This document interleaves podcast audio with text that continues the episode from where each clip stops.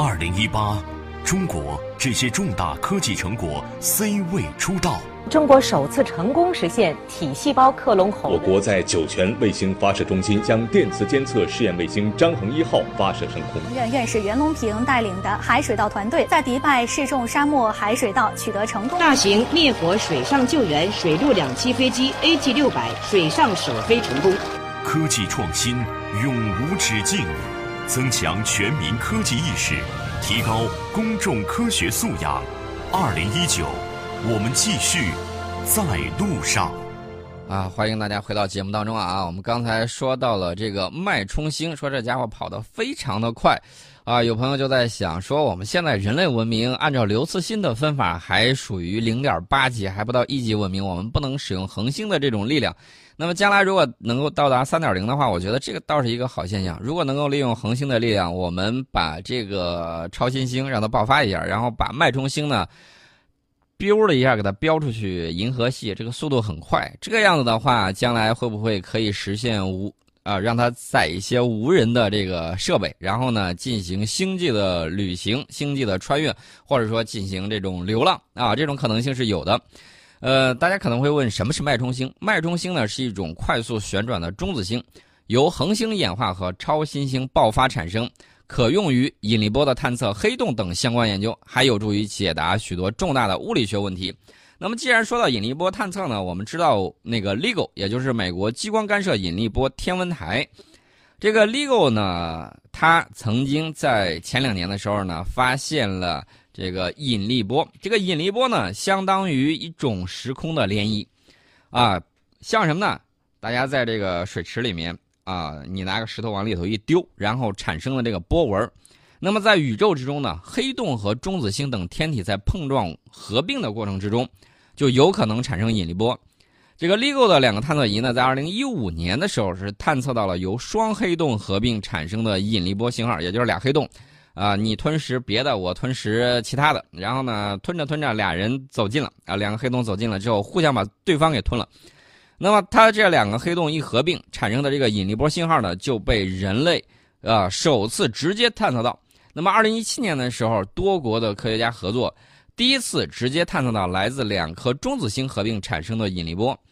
呃，这个 LIGO 团队呢，希望新一轮的探测呢，能够首次探测到中子星与黑洞碰撞产生的引力波。那么在现有的灵敏度之下，未来一年能否探测到中子星与黑洞碰撞？或者是超新星等其他来源的引力波还不确定，那么 LIGO 的这个团队成员呢会坚持搜索未知的信号。另外呢，两个探测仪啊会在设备维护升级之后呢灵敏度进行提高。那么这两个探测仪呢将在四月一号的时候啊恢复运行，因为二零一七年的八月二十五号 LIGO 是暂停运行，进行了新一轮的调试升级。那么同时呢。欧洲的处女座引力波探测器计划与 LIGO 同时启动探测，啊，这也是全球引力波探测网络维持最久、灵敏度最高的一轮的这个探测。这是人类在研究宇宙。另外呢，其实这个火星上还有一个倒霉蛋。这个倒霉蛋呢，我们之前曾经寄予它很大的希望啊，希望这个家伙呢能够把它的长钉钉入到钉入到火星的这个地面，呃。不是地面地层下面，然后呢，了解一下火星内部的这种温度的这种变化。那么这个钉子呢，代号叫鼹鼠，长度呢是四十厘米，自锤式长钉。这个家伙被洞察号火星探测器带上火星，放置在火星表面，去测量火星的体温，看你这个内部热流动的情况是什么样子的。呃，这个家伙呢，能像机器人一样从火星表面下探五米左右深度进行测量。只要鼹鼠能够往下探测至少三米，就能够获获得火星内核的重要科学信息。但是二月底的时候，鼹鼠蹦啊往下梆梆梆打了没两下，然后呢就定住了，定在了火星表面下十八到五十厘米，也就是说半米之内。是往下垂不动了吗？往下垂不动了，遇到阻碍。那么三月二号的时候呢，鼹鼠尝试继续作业啊，稍微换了一个位置，但是呢没有明显进展。随后呢，任务团队暂时停下了下探工作。那么，团队呢现在也搞不清楚，因为离火星还是比较远呢，搞不清楚鼹鼠到底底下是一块大岩石给挡住了，还是一层碎石挡下了，也有可能是温度测量装置或者是它的电缆被仪器保护外壳的这个某些物体卡住了也有可能。因为自身的原因啊，这种可能性都有。那么三月底的时候，团队将再次对鼹鼠进行十到十五分钟的下探测试，让洞察号搭载的地震测量仪倾听一下鼹鼠到底碰到了什么样的障碍，获得更多有效线索。同时呢，洞察号上的机械臂上的相机也会运作起来，拍摄鼹鼠的支撑装置。希望能够捕捉到它垂机下探过程中任何可能的运动，也就是说，你到底底下是岩石，由这个地震测量仪去判定。呃，如果说你可能是自己自身出了问题，那么洞察号上的机械臂呢将拍到它的这个运动部件，然后呢返回地球，让这个科学家呢这个判断一下到底是什么样的情况，进行相应的这个判读。呃，另外呢，洞察号温度测量仪装置的复制品呢，四月份的时候将运往位于加利福尼亚州的美国航天局喷气推进实验室。实验室的科学家呢，将与德国航空航天中心的工程师一起开展测试。洞察号是去年十一月二十六号在火星的艾利希平原成功着陆，执行人类首次探测火星内心深处的这个任务。洞察号呢，搭载了三部主要的科学仪器，除了温度测量装置之外。还有地震测量仪以及旋转和内部结构的实验仪，那么我们呢也期待着这个代呃代号叫鼹鼠的这个自垂式长钉能够正常恢复运作，啊，给我们带来更多火星的这个内心的秘密。呃，除了这个之外呢，大家知道这个电池啊，我们现在车上呃这个街上越来越多的这种插混的还有纯电的这个汽车出现，那么在太空之中呢，这个电池也是非常的重要。呃，我们知道太阳能电池翻版给空间站呢带来了巨大的这个能源稳定的能源，但是它这个电池呢其实也是有寿命的。之前空间站太阳能电池板呢它是镍氢电池，镍氢电池呢相对来说比锂电锂离子的这个电池呢这个重一些，容量小一些。那么我们的宇航员呢，啊，我指的是这个人类宇航员啊，两名美国的宇航员。二十二号的时候，完成了一个次六个半小时的太空行走，给这个太阳能电池板换上了三枚小而且容量更大的这个锂离子电池。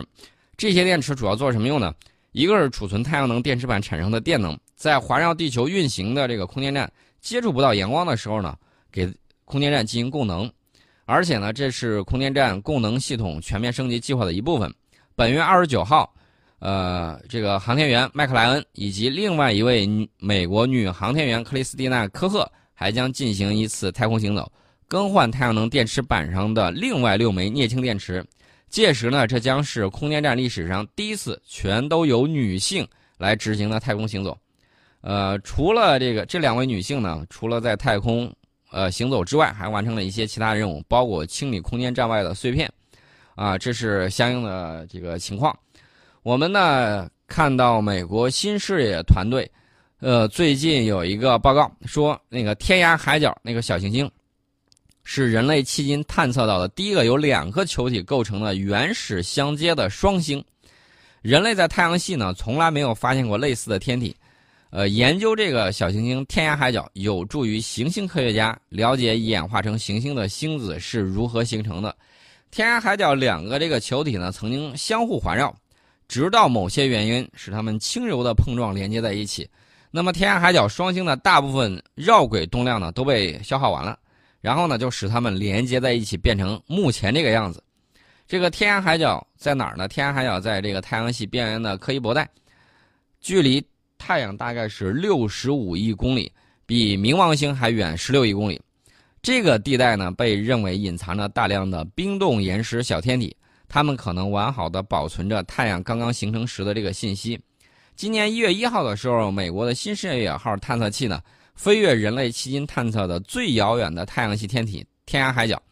那么这个探测器传回了相应的数据，就显示天涯海角形状比较独特，由两个球体连接构成，总长是三十五公里。为什么这个昵称它这个叫天涯海角呢？就是因为它在这个太阳系的这个边缘。那么有一个较大的球体被昵称叫天涯，还有一个比较小的球体啊呈圆形的叫海角，合到一块儿俩俩这个球体在一块儿叫就叫天涯海角。那么它的颜色呢呈淡红色，比冥王星更红，与柯伊伯带一些形成后一直保持原貌轨道没有发生倾斜的天体呢颜色是类似的。啊，这个天涯海角呢，也是人类探测的第一个超红色的天体，彩色成像，甚至可以揭示其表面颜色的细微差别。那么科研团队呢，正在期待找到它原就是它颜色的这个成因。呃，除此之外呢，这个团队还发现天涯海角表面存在着甲醇、水冰和有机分子的这个证据。我们刚才呢，给大家讲到了美国的这个天文观测以及一些新的这个发现。那么前几天呢，我们的这个高分家族呢，高分五号、高分六号都平稳度过了试用期，于近日呢顺利在轨交付用户使用。很多朋友说呢，能不能给我们完整一些介绍一下这个高分家族都有哪些产品？我们的这个高分专项呢是二零一零年进行立项的，目前呢已经有多颗高分卫星成功发射并且稳定运行，而且每一个都身怀绝技。我们先说这个，按照顺序来啊，先说高分一号。高分一号卫星呢是高分家族的首发星啊，视野非常的广阔，四天就能完整的观测地球一遍，这个速度非常的快。那么高分二号呢，它这个比着它哥哥高分一号，它的这个视力呢更加犀利，而且看得更远，空间分辨率能够达到零点八米，也就是说地球上你只要能够超过一米的这个东西，它都能够看得一清二楚，眉毛胡子不会一把抓，但是能够看清你这个人。它把中国遥感卫星的空间分辨率呢带入了亚米的时代。那么高分三号，它的这个就属于这种透视眼了。那我说的这个透视眼，当然它不是用的 X 光啊，而是它可以穿透黑夜和云雾的这种遮挡。因为什么呢？因为它不是一颗光学卫星，它是一颗合成孔径雷达卫星，所以呢，它就不畏浮云遮望眼啊，能够实现对地球的全天时、全天候的观测。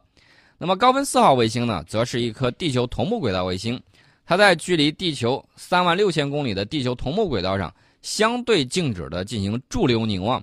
对某一区域可以持续的观测，是气象专家监测台风的利器。啊，另外呢，大家也可以看到啊，既有看得清的，也有看得远的，还有这种能够看得细的。那么它们的相互组合呢，它的这个数据呢，就可以让。地球上的这个科学家呢，进行综合的判断，哪块有什么样的东西？大家要知道啊，航空母舰多大个儿？几百米啊，比着你这个零点八米的这个分辨率，那可是大太多了。所以说，想看清他们，那简直是 so easy。我们就不说哪里有问题点哪里了。其实呢，美国总统想要知道航空母舰在哪里，他不行的话，可以问一下我们，我们可以准确的告诉他。我们接着说这个高分家族的五号和六号。高分五号呢，它是呃绝对是千里眼。然后呢，它主要观测什么呢？主要观测这个污染，看看污染的这个形成啊。无论是气体的，还就是上可看大气，中可观地表，下可探地况。因为这个地况，